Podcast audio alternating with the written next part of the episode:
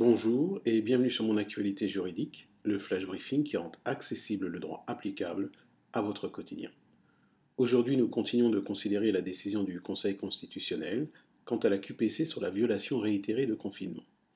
Comme nous l'indiquions hier, le premier point de cette QPC était de savoir si le délit de violation réitérée de confinement est contraire au principe de l'égalité des délits et des peines.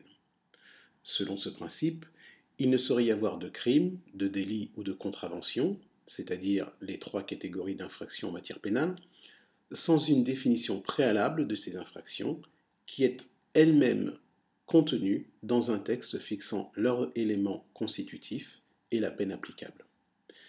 La conséquence de ce principe est qu'un individu ne peut être poursuivi et condamné que par l'application d'une loi existante et antérieure aux faits qui lui sont reprochés. Ainsi, les demandeurs de la QPC soutenaient que la définition des éléments du délit de violation réitérée de confinement avait été laissée entre les mains du Premier ministre, donc du pouvoir réglementaire, puisque c'est ce dernier qui définit les cas dans lesquels une personne peut sortir de son domicile et les conditions de contrôle du respect de l'interdiction. Eh bien, le Conseil constitutionnel ne l'a pas vu de cette manière.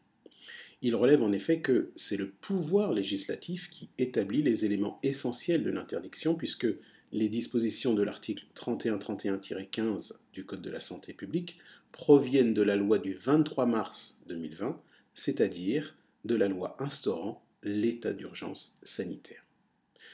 Le Conseil constitutionnel relève également que la loi ne permet que deux exceptions à l'interdiction de sortie, à savoir les besoins familiaux et les besoins de santé, et n'autorise le Premier ministre à déroger à cette interdiction que dans le cadre de ces deux exceptions. Enfin, en ce qui concerne le délit de violation réitérée de confinement, le Conseil constitutionnel relève que la loi indique clairement que ce délit n'est constitué que si, dans un délai de 30 jours, trois violations de la même interdiction ont été verbalisées. Par conséquent, sur la base de ces trois raisons, les dispositions du Code de la santé publique ne contreviennent pas au principe de l'égalité des délits et des peines. Le deuxième point de la QPC était relatif à la présomption d'innocence. En effet, selon les demandeurs, le délit instituait une présomption de culpabilité, et ce en raison de l'automaticité de l'amende et de la peine de prison instituée, qui fonctionnerait comme en matière de récidive, alors que le paiement d'une amende n'équivaut pas à une reconnaissance de l'infraction. Une fois de plus, le Conseil constitutionnel rejette l'argumentation ainsi soumise.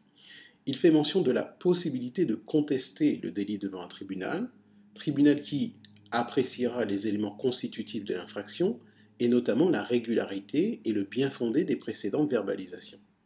Et donc, le Conseil constitutionnel conclut que les dispositions contestées, c'est-à-dire l'article 31-36-1 du Code de la santé publique, n'instaurent aucune présomption de culpabilité et ne méconnaissent ni la présomption d'innocence, ni les droits de la défense.